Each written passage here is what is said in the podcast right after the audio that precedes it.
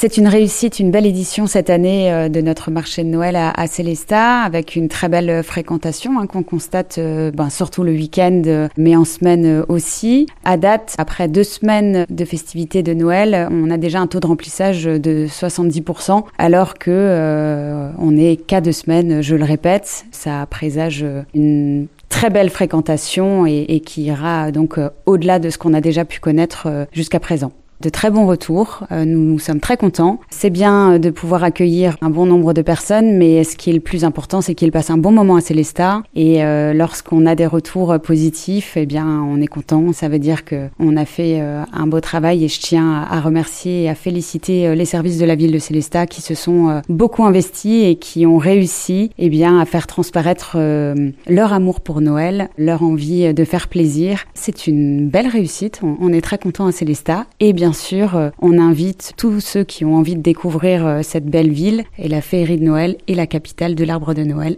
à visiter Célestat.